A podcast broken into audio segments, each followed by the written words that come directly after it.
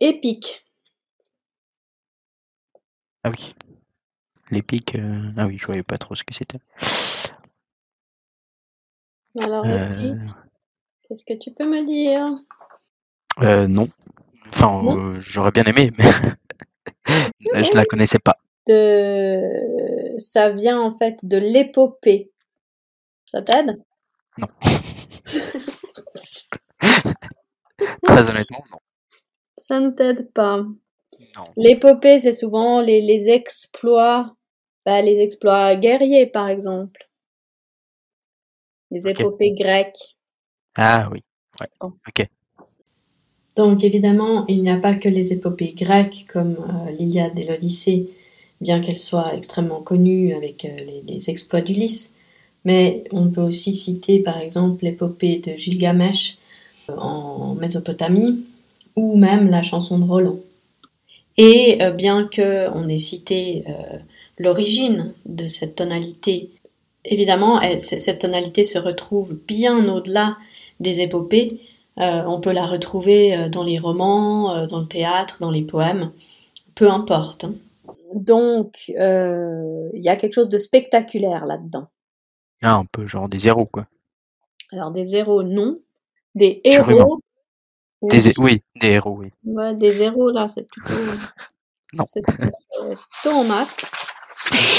Oui. Donc, c'est souvent amplifier des événements, d'accord? Ok. Alors, les- l'effet recherché, c'est quoi? Euh... Bah, c'est un peu de, de- peut-être euh, d'admiration.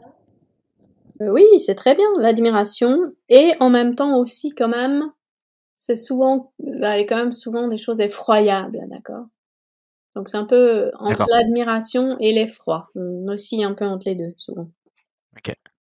Donc comme je t'ai dit, ça peut être, voilà, on, on peut avoir des, des descriptions d'exploits, ça peut être de, de, de guerre ou, Mhm. ou d'autres choses. Euh, donc, il y a souvent le lexique de, comme tu as dit, de l'héroïsme. Ok. On a beaucoup de personnification. Ah, j'imagine bien. Bah, un peu aussi euh, l'amplification. Ouais, hein, tout, tout ce qui amplifie, c'est clair. Oui, bah oui, ouais. Les, tes copines, là, les hyperboles. Hyperbole. On a euh, Et puis, évidemment euh, les, les, les, les, les accumulations. ouais. On a évidemment aussi des métaphores et compagnie. On a souvent le, le, le, le, le champ lexical du combat, de la guerre, euh, etc.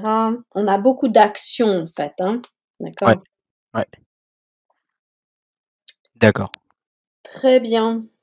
Donc avec la tonalité épique, on, on célèbre euh, les exploits des héros qui euh, accomplissent souvent des choses qui euh, dépassent un peu ce qu'on attend d'un homme, euh, entre guillemets, ordinaire.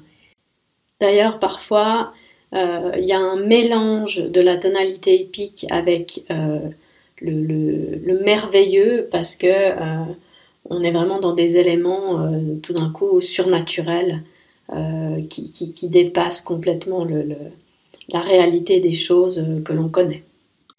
Dans le prochain épisode, nous allons parler de la tonalité fantastique et brièvement du merveilleux.